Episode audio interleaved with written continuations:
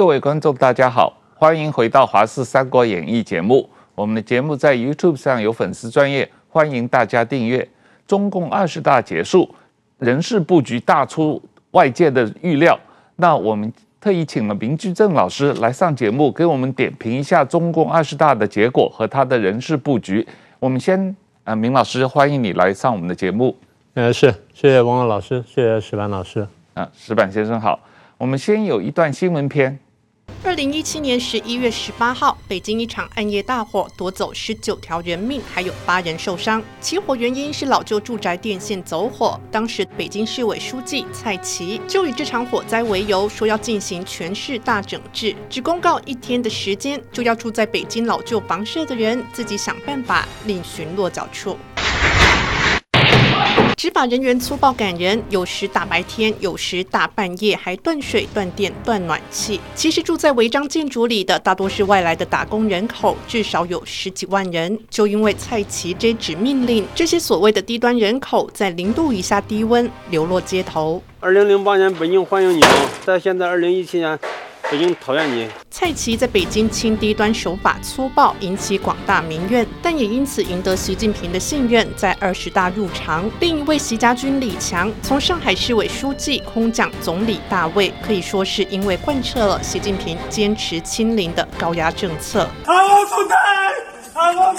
一边哭喊，一边试着冲出封锁线，男子立刻被防疫人员压制。这段在网络流传的画面，据称来自上海某社区。防疫风控再如何密不透风，也封不住民众渴望自由的心。警察打人，民众不但失去自由，也缺乏物资。上海封城导致的民生危机，让中产阶级也开始对中共绝望。但就算是高端人口，也有随时被赶下台的风险。二十大闭幕会议，前总书记胡锦涛为何突然被人架走，提前出场？阴谋论还在持续发酵。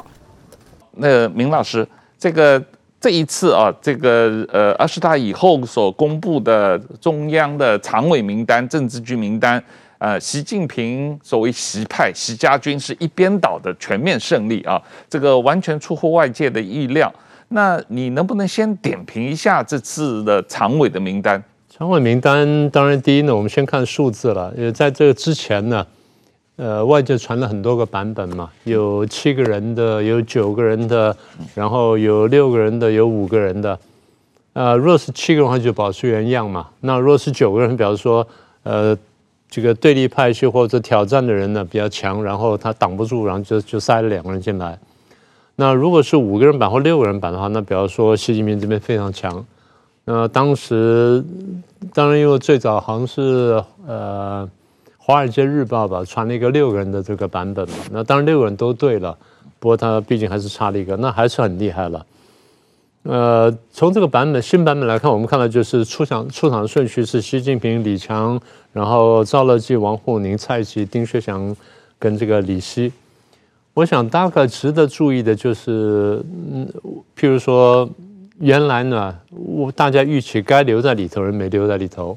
然后原来没有预期要进来人要进来，所以大概进出之间呢，大家值得看吧。第一个就是大家没有想到会出去而出去的，一个是李克强，一个是汪洋。那么你说栗战书跟韩正年年岁都到了，那个该出去，那理论上呢就出去了。另外这两位呢，就是李克强跟汪洋呢，年纪没有到，结果出去了，这个比较让人惊讶。就是一般所说的团派呢，被踢出局了，团派被歼灭了。呃，应该这样说吧，就是要么就是斗争十分激烈，然后习这边呢硬打打出去；要么就是他得拿出十分坚强的理由，说我后面要干什么事儿，然后非得全部用我的班子才能干成，然后你们得得听我，得接受我的。我猜两者都有，因为之前我们看到几件事情啊，可能相关啊，一个是肖建华的案子，然后被。抓了这几年五六年吧，销声匿迹之后，然后突然间就判了，相对来说判的比较轻。那这点我们当时觉得奇怪，因为以当时传说的那种那种贪腐情况、跟操纵股市情况、跟等等，当时是比较的经济政变的。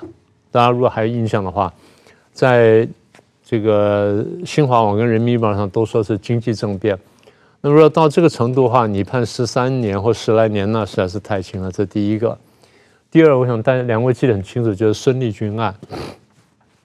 孙立军案当时安的罪名是几十个啊，不是说少数几个，反正就是危害到什么政治安全了什么的。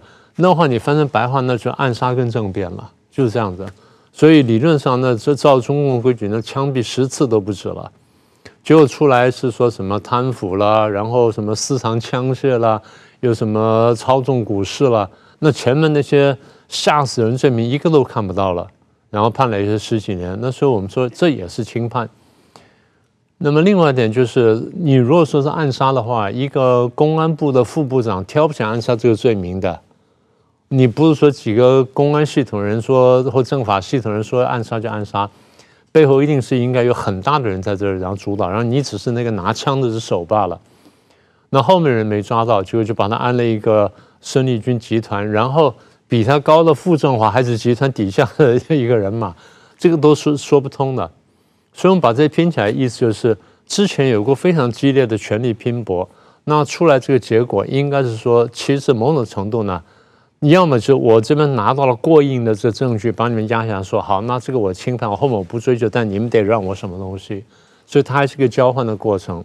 好，我刚刚讲的就是，是表面上看起来团派出去了，然后太子党什么好像都都出去了，都剩下我一个习家军，但是把这些事情都拼起来看的话，应该就是，要么就是后面一个讨价还价的这个过程，要么就是。我逮到了你们这些集团的这些呃黑材料，然后全部抓在手上。那你们让我这边走下去，否则我把黑材料抖出来。所以也是一个交换的过程。那么这样才能解释说为什么有人出去了。这第一个。那么把出去人解释清楚之后，回来就看是哪些人进来。一个是李强，一个是个蔡奇，一个丁薛祥，然后李希。丁薛祥是他大秘，多年大秘，那这个还可以理解。李希呢？你说他过去这个跟他共事过，然后有很大助力，那这也可以理解。我想一般人不太能理解是蔡强、蔡奇跟李强。李强当然之前大家攻击很厉害，但我觉得一个最大的问题是，当时大家批评他在上海的主政各方面很糟糕。后来其实也就前几天，上个礼拜就跟跟朋友谈谈了这一段。说啊，这个李强怎么可能进来？我说你不能低估我。说说不定李强这人还是会进来的。李强啊，陈明尔这大家和李希这大家看好的人还是可能进来。那有人就立刻挑战说：那李强怎么会进来？他上海做这么差？我说你觉得做差，我觉得做差是咱们这个平头老百姓从下往上看，你觉得做差？但从上往下看的时候，习近平说不定认为对，就是李强这种人。你看。我的清零命令，他贯彻到底，一丝一丝一毫都不打折扣，哪怕把上海老百姓折腾这么样，他都把我的意志贯彻到底。这个人是可靠的，是可用的，所以这样才能够解释说，像这个李强这种人上来。那蔡奇另外就是，呃，一七年吧，是吧？在处理这个北京的低端人口的时候，一下搞了三四百万，当时我们也非常惊讶，然后很多人也讲啊，他这么胡作非为，怎么可能？我说不太可能，天子脚下，这个皇上的鼻子底下，你当然不会敢这样做。你敢这样做，一定是拿到了特别的指令，你看这样做。所以现在也果不其然，那也也高升了。也就是从习近平往下看，这两人是特别可靠、特别能干的人，所以他才会提拔他。那我记得石板在一个场合呢，我们也谈到。而这批人，他是历届以来学历就就是改革开放以来学历最低的，嗯，都好几个工农兵大学生，对，这学历最低的，然后专业是比较不够的，资历也比较不够的，然后基本上是靠裙带关系、靠私人关系上来的，那所以大家说是习家班，呃，不见得说一定不行，但是这种班子通常有个危险，就是大部分都是唯唯诺诺的人。那么你如果听不到不同的这么高的领导班子，如果听不到不同的声音，或者是不愿意听不同的声音的话，那后面决策会出大错的。对，因为这些人他们之所以能够上位，主要是因为他们在历史上跟习近平的个人关系，是就是说裙带关系。对啊，这就是一个一人得道鸡犬升天的关系嘛。是，所以这些人的政治前途完全是靠习近平一个人，他不是因为他个人的。成就才上去的嘛。这是一个最大的问题。也就是从上往下看，他看见就这些人了。是啊。那呃，我第二个问题，我觉得明老师要从稍微更长远的一个角度来讲，就是习近平当总书记十年，他刚上任的时候，大家都认为他是江派、团派这个妥和太子党妥协的结果，他是一个弱势的接班人。可是他经过十年，现在变成了大家公认的是一个中共历史上最集权的大独裁者。他这个十年的时间，他怎么能够做到这一点？这要得回到二零一一年，因为他是一二年上来的。一一年的时候，我们就要揣摩，呃，眼看这个一二年就要开十八大了，然后就要换届了，然后习近平和李克强上来了。我们前面眼睁睁的看到胡锦涛在这个江泽民鼻子底下呢干了十年的儿皇帝，那么江泽民自己在台上又干了十三年，所以前前后后呢，他。明的暗的干了二十三年，他原来也是一个弱势的这个领袖啊，对不对？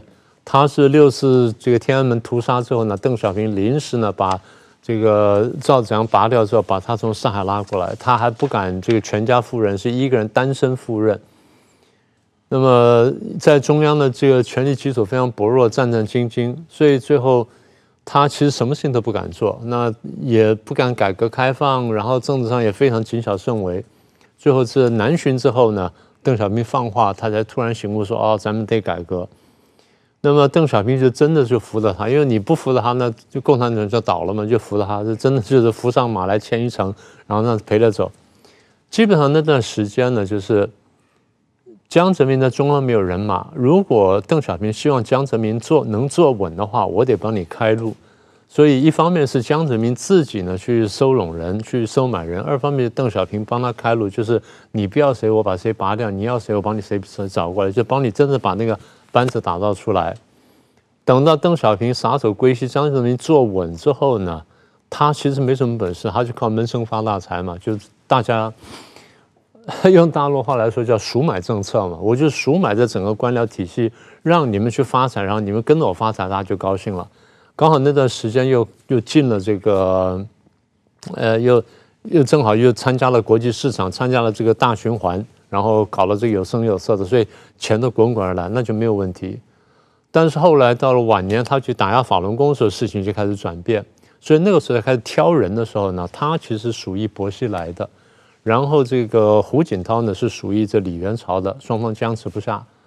那最后听说两个人妥协，妥协完胡听说是胡锦涛跟江泽民说：“您是老领导，您来挑人，我看合适不合适。”江泽民东挑西挑，挑个当当时貌似忠厚的习近平，那上来了。所以习近平在底下当了五年的储君，然后看了前面胡锦涛十年的儿皇帝，你要么就是你又就忍气吞声就过个两届。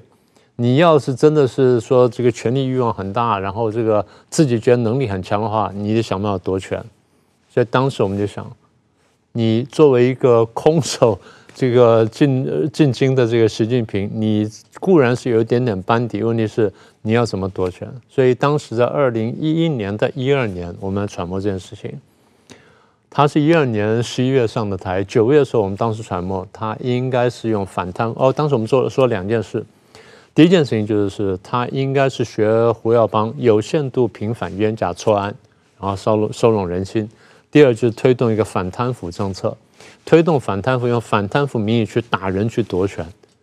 那后来，二零一三年三月这个正式那个班子开始之后呢，那就是开始反贪腐夺权。我们也有很精确数字，我就不多说了。所以反贪腐夺权呢，它的优点就是这个东西是个道德的大旗，是个道德的制高点。反贪腐你谁都不能说，哪个国家都不能说不对啊，那那大家接受了。而且它有好处就是，在共产党那个表面上去追求平等、讲究无阶级的社会里面呢，打贪腐、打特权是大家特别喜欢看到的。所以这么个道德制高点呢，就取得了一个极大的优势。那。那相当成功，所以呢，然后再加上说王岐山帮他雷厉风行干下去，这第一块，所以反贪腐夺权是一个有效的工具。其实现在这个这个刀刀呢还在大家头上悬着嘛，这第一个。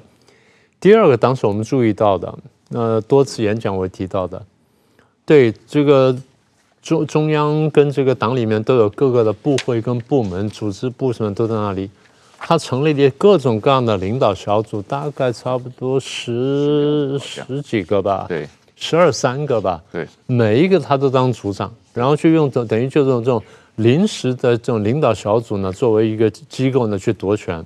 你可以把它叫做中央文革小组也可以吧，所以这么一个夺权的过程呢，相当也相当顺利。然后第三就是在这过程当中呢，就开始任用亲信，包括现在还在任用的这个赵乐际呢。赵乐际的父亲是赵喜明吧，然后好像跟习仲勋呢有过比较深厚的关系。所以你看到习近平用了一个特色就是。从福建开始到浙江，然后这些我熟悉的人呢，哎，我我来用。我不是说你不能有熟悉的人，我只是说，如果你用人的圈子都是你熟悉的话，你不是像毛泽东所说的五湖四海的话，你人才来源是有限的。然后再来就是，你对人的认识呢是有限的，你不能只只这样用人。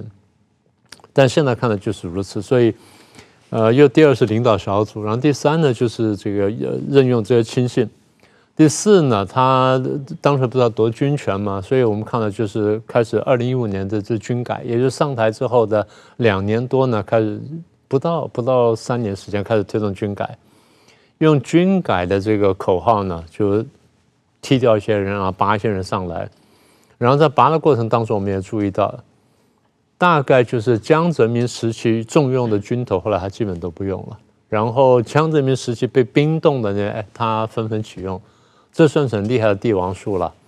再一个就是借着当时呃王立军跟这个周永康这些所谓的政变事件呢，大清洗武警系统。我记得武警基本上那段时间的武警高层被洗得干干净净，没有一个留下来。呃，从我大概洗了几个一两个上将，然后大概中将少将不是不计其数，他洗了十几个人，所以武警洗得干干净净。那么这些就是我又用这个呃贪反贪腐的名义打人，然后又任用亲信，又用领导小组夺权，然后又军改去夺军权，然后又清洗政法系统，这一路下来，基本上你看看到就他有个特色，跟这点跟毛泽东有点像，在内斗方面非常厉害，在夺权方面非常厉害，但执政方面呢，坦白说乏善可陈。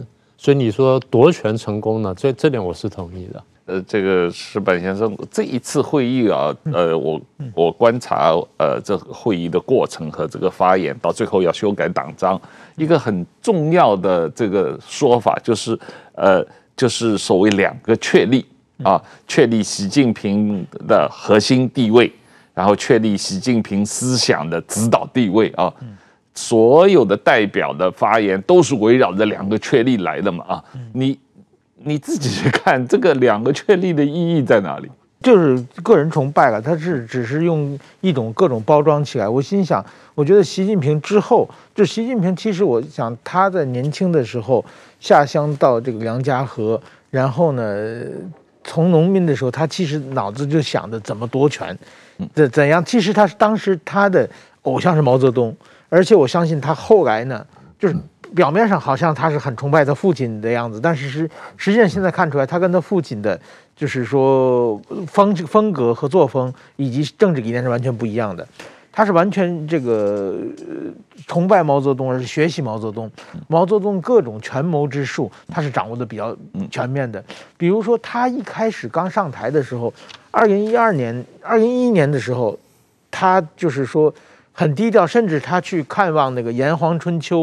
的那个当时是改革派的，是赵子阳的班底办了一个改革派杂志，他去看看那看望那些老老干部，那老干部对他很期待，就认为说你上台以后你一定能改革，对。对不对？然后其实是改革派的力量是支持他的，刚刚开始，然后太子党那些人也是支持他的，所以他刚刚开始上台的时候，他是装作是改革派，或者装作这个跟太子党合作。就是有一个什么延安子女联谊会，就是从延安对对对，那些人完全都是支持他，认为他哎，你我们终于找到自己人了，等于说他是利用这双方人开始去打击江江派，然后去后来呢又又打击胡派，慢慢慢慢自己夺权之后呢，然后就开始跟太子党切割，嗯，然后跟改革派切割的更彻底。所以说，他是非常会玩弄这种怎么说呢？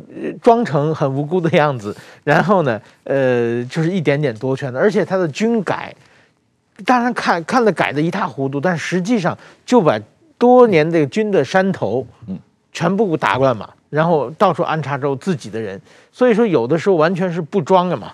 这这次我觉得大家说，过去每次都要这个点缀一个政治局嘛，点缀一个女女性嘛。表示我们两性平等，女人这次完全是二十四个全是男的，嗯，对不对？就是完全是他自自己想怎么做，根本那种政治正确的没有，就是为了达到目的之之前，他是完全是一装的，呃，很骗取别人的信任再走过来的。但是说，这是说刚才明老师讲，他是夺权有术，治国无方，确实是，但但是他看他治理的国家是乱七八糟的，他他。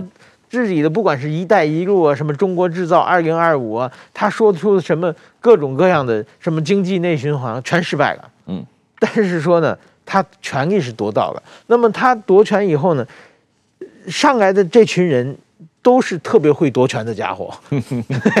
所以说，这个治国是需要是你要把一个是争取夺取政权，另外一个你需要制定政策啊，这个需要治国完全没有。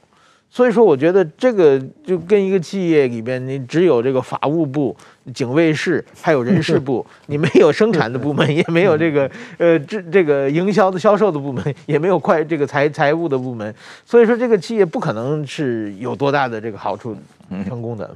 明老师，这个刚才你也提到了，习近平用人的唯一标准就是政治上忠心靠得住，是跟他个人有关系啊。而且我注意到一个很特别的地方，就是这些人都是在他被正式确认为储君当了这个副主席以以前就跟他认识的。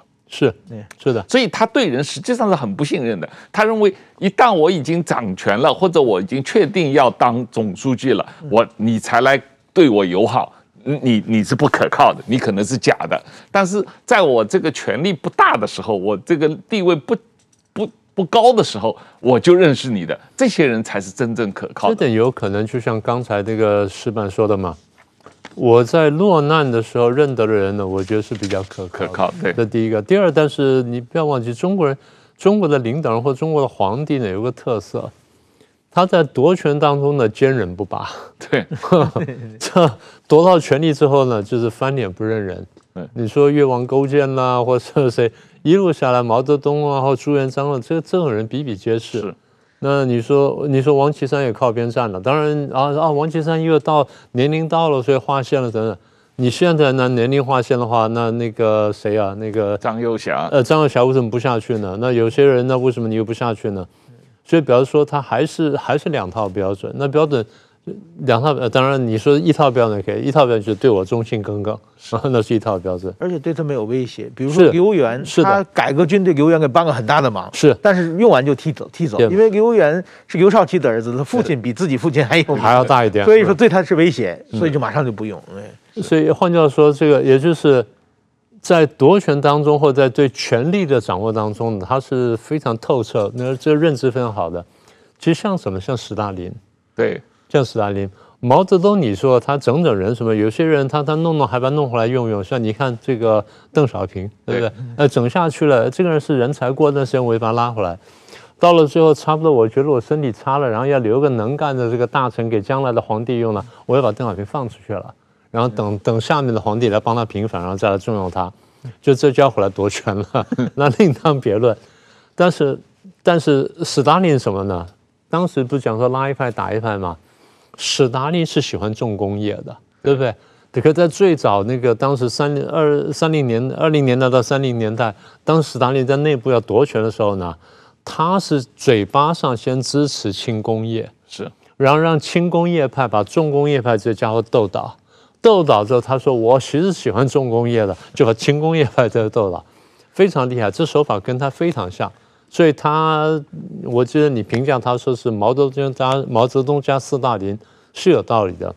那我就说一再喊话，我说其实你还一条蒋经国路可以走，是你不要一条路走到黑了。我是告诉告诉提醒大家说，还有这么一个选项了。对我我我是觉得就是研究一九二四年到一九三六年这十二年，斯大林是怎么崛起的？他怎么在党内通过肃反运动，把什么托洛斯基、布哈林、基诺维耶夫这些人全部给杀了或者赶走？斯大林是怎么样从一个在党内排名不高的这样一个人？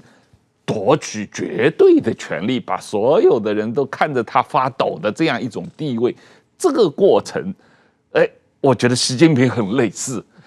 但是现在问题是，这个斯大林下一步就是肃反运动扩大化，党内清洗完了，就在社会上清洗了啊。我觉得习近平也是这样，他党内现在清洗的差不多了，下一步就要在社会上反贪腐了，因为。贪污是要有行贿的人啊，他过去这十年清理的是受贿的受贿的人，但是行贿的人是谁呢？行贿的人都是中国那些民营企业家，这些人下一步就要被清洗了，那就三反五反了。对，那就三反五反了。嗯，我先回到斯大林那一块哈，呃，斯大林当然你说排名不高，是他排名不高。但是呢，他的确当初在这个布尔什维克革命的时候呢，他是比较靠近列宁的。还有另外是托洛斯基，托洛斯基又是军事天才，然后又是演讲天才，他有群众魅力，所以斯大林是害怕他的。但是斯大林之所以能够打败托洛斯基，其实不在于才华，这个很重要一点，他掌握了组织部，他掌握人事。我们刚刚讲说，习近平这个学到这个，习近平上来之后呢，其实他这个他对这个权力的理解相当好。所以掌握组织部，掌握这个文宣部，就像当年的邓小平回来的时候，邓小平回来斗华国锋的时候呢，很快也是先夺组织部，组织部让胡耀邦去干，然后把这些老干部解放了、平反了，然后你们都心向我，因为我就是个大旗了，然后我就要跟他对干，然后这些人就开始集结了。所以习近平这地方学到惟妙惟肖，他是抓到组织部，然后抓到人事，然后同时在抓了这个反贪腐，就是双管齐下。所以从这样子一管中管干部呢，中管干部基本上是无路可逃啊。那再加上这个，当时不是说用王岐山嘛？我记得那天中午我看到王岐山出来的时候，我就很纳闷。我后来不是宣布说干干这个中干这个中呃干那个政法委吗？我说怎么会是他？怎么是他去干这个这个位置呢？他不是应该干这个副总理，然后去去帮助李克强吗？这他是他的长项啊。我琢磨了一个下午。我要跟朋友通电话，我说：“哎，我琢磨出来，他怎么？我说他因为懂财经啊，懂外汇什么的，所以他晓得哪边是贪腐，他晓得哪边有猫腻，所以特别抓得到。”我朋友说：“你看着一半。”然后等到我们过两天我们开会的时候，我再跟你讲。好，我就憋了两天。他说：“王岐山无后，嗯哈，所以又又懂又晓得猫腻是哪里，又无后，然后个性又又像像阎罗王一样，所以这个人见人怕，那用这个刀把人用的非常顺手。”所以在夺权上面，他真的是学到了很多精髓，然后也贯彻到底。嗯，这点是我们是确定的。这个当年斯大林的这个肃反运动也是用了这个很多这样的打手啊。不过他每一次斯大林用的打手用完一阵。就把他杀了，然后换一个新的打手 来打以前那个打手。在那个请君入瓮的来俊臣那些人 也是都是如此，都是酷吏嘛，也都是如此。就是王王岐山是学历史的，应该懂得历史，自己扮演的角色。那问题是你。你学历史，如果学的高明，就是我把事儿干了之后，我还活下来了。嗯，啊，那是不容易。现在你必须说到目前为止，他还算是厉害的。嗯，王岐山还活下来了。对，对，那当然，这个呃，我我我们来看到这次十二十大的报告中，阮先生，这个习近平他自己评价他执政的十年啊，是新时代十年的伟大变革。他把自己夸成是中国党史上、新中国历史上、改革开放史上、社会主义发展史上、中华民族发展史上最具有里程碑的十年啊！他等于是把自己说成不光是这个超越邓小平，也超越毛泽东，也超越列宁，也超越马克思，也超越孔子啊！这个超越这个秦始皇，所以。那真的就是人类历史上最伟大的人物啊！这个，呃，他这种自我造神运动，他是自己说自己好啊。人家毛泽东还是林彪拍马屁的，这个林彪说他好，这种造神运动有什么特别的地方吗？嗯，不是，首先他讲这个事实的来说，其实习近平上台这十年啊，是到现在为止中国人觉得是非常黑暗的十年啊。就是习习近平他是二零一二年底嘛，二零一三年上台嘛，我当时还在北京嘛，我印象很深刻，习习近平一上台雾霾就来了，北京的空气就变得 非常非常的差，然后给人印象非常差。其实呢，我觉得习近平之前的这个胡锦涛、温家宝。这个当时叫胡温新政啊，那个十年，我觉得是中国整个虽然有各种各样的问题，但是充满希望的十年。北京奥运会也成成功了，这各方面的大家都觉得中国会成长。就是虽然也是黑暗的时代嘛，也是有刘晓波被抓了，有各种各样的问题，但是说那十年，比如说四川大地震，全世界涌现的捐款。给中国，那时候全世界对中国友善的，中国对全世界也是希望能够友善。虽然也参加了世贸啊，对对对对，参加世贸。所以说那个十年，所以说那一天这次奥运会这这次党大会的时候，有我看有人评论的说，把胡锦涛嫁出去。他说：“不是嫁出一个胡锦涛，是嫁出了中国的黄金十年啊！那个十年充满希望，充充在中国至少充满希望的，是中国实现中国梦、实现中国伟大复兴，每个人都看到希望的那么十年嘛。我记得特别清楚，两千零八年我到香港，到香港去采访奥运会圣火嘛，那个时候到处都是迎接圣火、举着五星红旗的香港人嘛。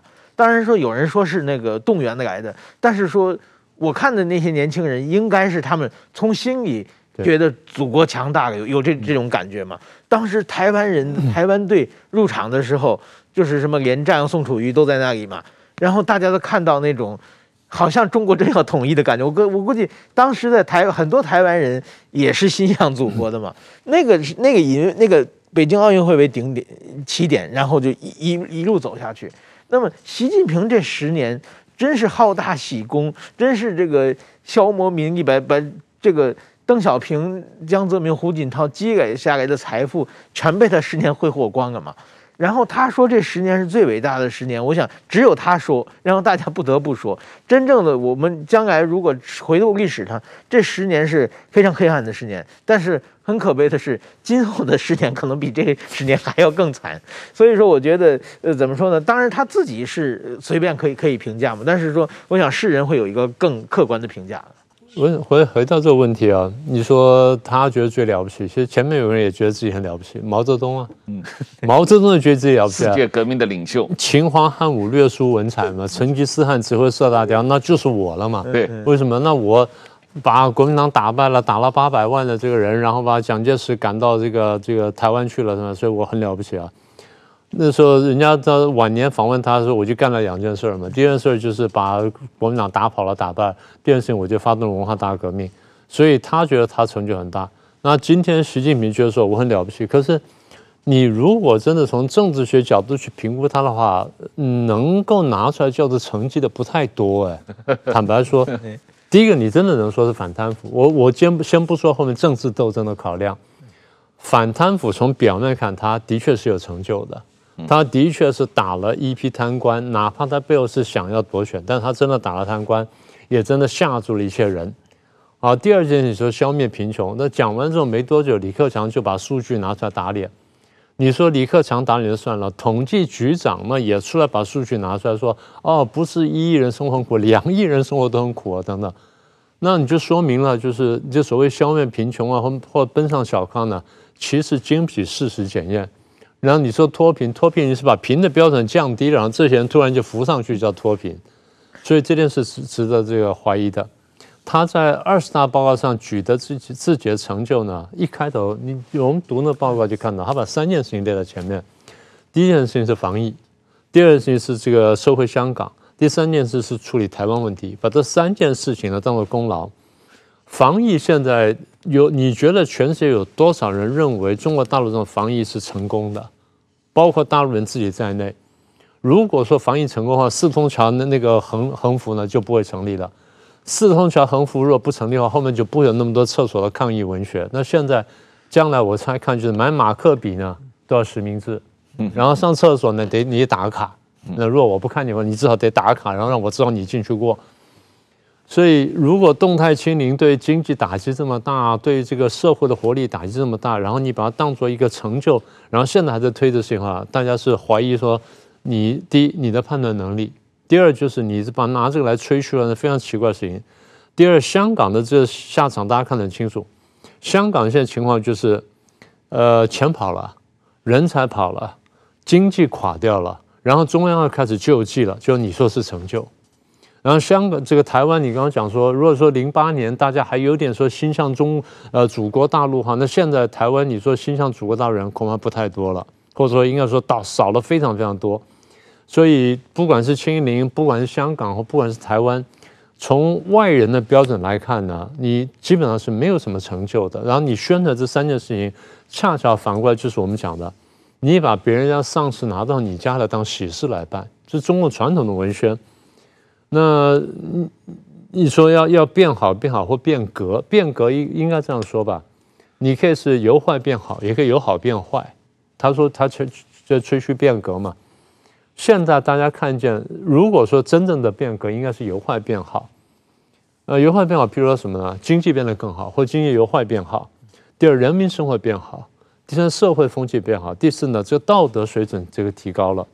现在我们看大陆，好像这几点呢都不合乎标准，所以现在看起来成就呢，大部分是在文宣上面，大部分是在人民日报跟新华社跟这个央视新闻联播里面。所以有人说，这个新闻联播里面呢，天是蓝的，然后 鸟语花香，然后人人在安和乐利什么的。所以新闻联播最好什么时候呢？哈，人死了之后进新闻联播里面去啊，那时候生活最好。那么也就是，如果你都只是靠文宣而没有实际的成就去支撑的话，你说这东西是站不住脚的。这就回到刚才你问的第一个问题：如果你用的这个新的领导班子呢，就这批人，那怎么办？所以我这两天说了一一句话，我说大家看了班子之后呢，有惊讶，但没有惊喜。惊讶讲啊，怎么用了他？没有惊喜，就是说啊，原来惊喜就是啊，这个人出来之后，他能够这个解民于倒悬啦，或者说这个能够啊啊让老百姓安和乐利过上更好生活，大家就在很充满了期望。现在大家这些人，我看社会上没有没有任何声音说对这人有所期待，那这个我觉得是比较可怕的。如果说大家对这新领导班子没有期待的话，当然反过来说，他会觉得说没有期待最好，那我只要做出一点点成绩，你就你就很高兴了。你也可以这样想，但是我觉得他绝对不是这样想的了。他是期待说能够做点什么事儿出来，但现在看起来大家真的是很难有什么期待了。二十大报告里面有一个特别强调的地方，就是他们所创的一个新名词，就是要建设中国式现代化国家啊，然后订立了好多目标。那这个当然他自己定义中国式现代化的本质是坚持中国共产党领导，坚持中国特色的社会主义。但是从我们实际上的看法，就是习近平眼中的中国式现代化，是不是跟当年希特勒、斯大林的现代化路线是一样的？可能还不太一样，我的感觉。嗯，因为我们在这个学术圈里面呢，看的问题呢，看这这个两百多年人类社会的变革呢。很大的一个根本的一个推动力量的或挑战呢，是工业革命。工业革命从十八世纪下半叶开始呢，慢慢慢慢的发展，开始人们人类还没认识到它的影响在哪里，后来发现说生产方式的变革或这种彻底的变革呢，对人类会造成极大的挑战跟冲击。所以这两百年呢，我们看到出现了各种各样的主义什么等等，归纳起来大约有四。四大个四条大的道路道路或者是主义，第一个叫资本主义，第二叫法西斯主义，第三叫共产主义，第四叫新威权主义或新权威主义。嗯，这四个主义在学术圈里面，大家的一般就是念到我们这种层次，大家都朗朗上口。嗯，但其实它是有一个有机的关联的。那有机关联是什么呢？也就是这四条道路，就是人类的这两百年来两百多个国家跟民族。去回应这工业革命挑战所所尝试的四种方式，对，或者四条道路：资本主义道路、法西斯主义道路，然后共产主义道路跟威权主义或新威权主义道路。这四条道路坦白说呢，都都有有各有它优劣利弊。但是现在看起来呢，这四条道路当中呢，比较数得上成功的呢，还是资本主义道路跟新威权。法西斯呢，比较某种程度上接近新威权，也就是政治上我管得非常严，但经济上我放手。所以法西斯某种程度来说，发展经济是成功的。法西斯成功最代表的国家呢，一个是德国，一个是意大利，一个是军阀时代，呃，就明治之后到军阀时代的日本。这三个国家成功到什么地步呢？成功到可以发动区域的甚至世界的大战，那非常成功。但他们的失败就在于说，啊，我这个军事扩张，最后呢导致失败。呃，共产主义呢，只能这样讲，在开，他对掌握政权，对恢复社会秩序是有帮助的。其中这个国家跟社会的复原那是有帮助的，但问题是你把钱投到哪里去发展呢？这个是一个很大的题目，我们就不能细讲了。所以这样数下来，就是比较成功的，前面是资本主义，后面是新威权。不是说新威权都成功，采取新威权比较成功的一个是台湾，一个南韩，一个新加坡，一个香港，基本上都是政治上收的比较紧，但精神上我放松。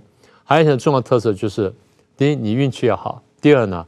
这些国家或地区在发展经济或发展工业化那个时候，基本上不贪污，基本不贪污。后面贪污呢，有钱了不不管了，基本不贪污。然后有一个算是能干的官僚体系，然后能够制定大体正确的这个工业发展政策，然后建立成功了。所以最后呢，我们评价下来就是我们用哪些指标来评价呃这个方式或这个国家。的，追求工业呃，追求回应工业革命挑战成功不成功呢？大概几个指标，第一就是能不能建成一个大体可运作的工业体系啊？基本的指标就是你这个国家的 GDP 呢，是不是百分之五十以上是工业产值，而不是农业和服务业产值？第一个，呃，工业是工业体系。第二，你是不是打造一个基本可以运作的市场经济，也就是由供需来决定价格，供需来调配这个商品的？这第二个。第三呢，你是不是能够建立一个议会民主，就是议会民主制度？那所谓议会民主制度，就是不管你是一个院也好，或两个院也好，上议院、下议院、参议院、众院也好，有一个能够真实反映民意的这么一个国会机构。那两院一两院议院都可以。那你要总统制也行，内阁制也行啊，要这么议会民主。再一个就是你有一个多元的社会，你在。呃，经济啦、文化啦、种族啦、语言跟社会跟这个宗教方面呢，你采取个相对包容的态度，这是我们评价的指标。那最后什么呢？你是不是接受普世普世价值、民主、自由、法治、人权等等？这是我们讲的成功的指标。所以你说这是不是路线之争？的确是路线之争，也就是共呃这个资本主义面对共资面对共产主义，面对法西斯，面对新威权，或大家彼此面对。它都是一个路线。什么叫路线呢？这个国家、这个民族在受到工业革命挑战的时候，我选择哪一条路？呃，中国人从这个呃一八六零年代开始呢，搞自强运动，当时搞的是从上而下的改革，是这个非常出奇的粗放型资本主义，不太成功，因为后来被日本打败了啊，不成功。然后日本打败的时候呢，皇帝开始推动改革，那么方法这个急功近利也不成功。太后回来改革，方向是对了，但是时不我与，然后开始革命了。孙中山采取比较稍微激进一点的方式，但是呢，他的思想领先当时中国人太多，所以中国人当时没有办法去理解后面的深意。然后国民跟社会教育呢，时间不够长，所以非常可惜。那么到最后，共产主义来说，哦，我用共产主义可以救中国，为什么呢？因为当时看起来斯大林那套好像可以，其实斯大林是不成功的。将来我们有机会再说，只是误打误撞的，因为碰到了这个希特勒，所以反而看起来像成功了。好了，所以当毛泽东走这条路的时候，就证明共产主义的方式是追求工业化是失败的。而这种现象不止在中国体现，在东欧的国家，除非你原先就有工业基础的，后来走斯大林道路全部失败。也就是法西斯主义也好，因为战争而失败了；共产主义也好，因为你的共产主义的方式对工业化是没有什么帮助的，所以失败了。那么这失败最重要的、最重要例证呢，在一九八九年，就一九九一年，也就是我们说苏东坡啊，这个东德啊、波兰、匈牙利、捷克十个共产政权全部瓦解了，证明就是用共产主义的方式追求一个现代化的社会，这条道路是走不通的。所以希特勒证明法西斯的失败，然后这个东欧十国呢加苏联呢证明了共产主义的失败。今天证明能够成功的，第一，要么就走资本主义，要么就走新威权主义，然后最后开放民主化，这两条路是可以成功的。到目前为止，我们没有看到第三条成功的道路。所以你刚刚问的是，如果说今天习近平这班子要回头去走回什么说国进民退了，或者说他所设想的这条道路是不是可以成功？我们认为不会，嗯，因为历史经验告诉我们这些是失败的道路。我们讲的彻底一点，就是你坚持一个共产党的领导，坚持一个专制，它其实是一个什么呢？是专制主义的复辟。我们从我们的角度来看，应该非常，这是一个。基本上就是无无争论的一个事实了，所以这样走下去，我们看见是必然失败。我们看见不是中国的失败，我们看见是中国共产党跟共产主义道路的失败，而这个失败呢，将来会被历史淘汰。这个确实是一个蛮大的问题啊，就是习近平的中国式现代化到底是一个什么样的道路？石石板先生，你你怎么看这个问题？不，首先我觉得这这个这这。道路很大的，但是习近平认为，刚才明老师讲，他认为就是自己的成绩之一是反腐败嘛。但是我认为是恰恰相反的，就是他树立一个绝对的权利，那绝对的权利一定带给绝对的腐败嘛。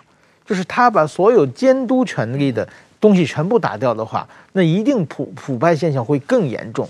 其实等于说，邓小平时代他们的这个腐败受贿嘛，受贿的话就是等于说所有的东西被。量化了，就是价值化，但是共产党的那些传统价值观，它这个它的绝对的特权是远远超过我收贿一千万两千万这个价格的。比如说毛泽东在全国各地都有行宫啊，嗯，都为了等着毛泽东来访，然后就这个为毛泽东专用的整套的别墅，但是毛泽东可能一只去过一次，或者做建好了以后他一次不去，这这种特权是有多大？那么，比如说，呃，我过去看的那个李先念的女儿的读回忆录，我印象特别深刻，就是女儿小的时候啊，她说要零花钱要找爸爸要，不找妈妈要，为什么呢？因为爸爸不认识钱，就是说有时候要五毛，他给你五块。他李先念是中国建国之后的财政部长，或者做担任了多年的这个负责经济的副总理，但是说呢，因为他们那种特权阶级从来不需要带钱嘛。永远有人扶持，永远有有有很多警卫员，各方的帮他，他们不不花钱的，所以你找他行贿是没有用的，对不对？他不他不他给钱都不认识嘛，就所以说，在这种情况之下呢，就是说，这种特权阶级只有在这个共产主义国家才会有的。邓小平的时代，某种意义上大家都是你做什么也要花钱的嘛。某种意义其实相对平衡啊。那习近平他这个新的这个领导班子形成的，而且习近平想把中国带入的方向，就是毛泽东时代那种共产党的领导干部有绝对特权的时代，那就是中国不不再是中国。所以习近平把自己反腐败变成一个自己的政绩来说，实际上是恰恰相反，他会把中国带出一个绝对腐败的一个国家。是是。这个呃，我们今天的时间差不多了啊，我们还实际上还有不少问题，我们留在下一次再讨论。那个这个，谢谢明老师的时间，谢谢谢谢谢谢两位先生，谢谢大家。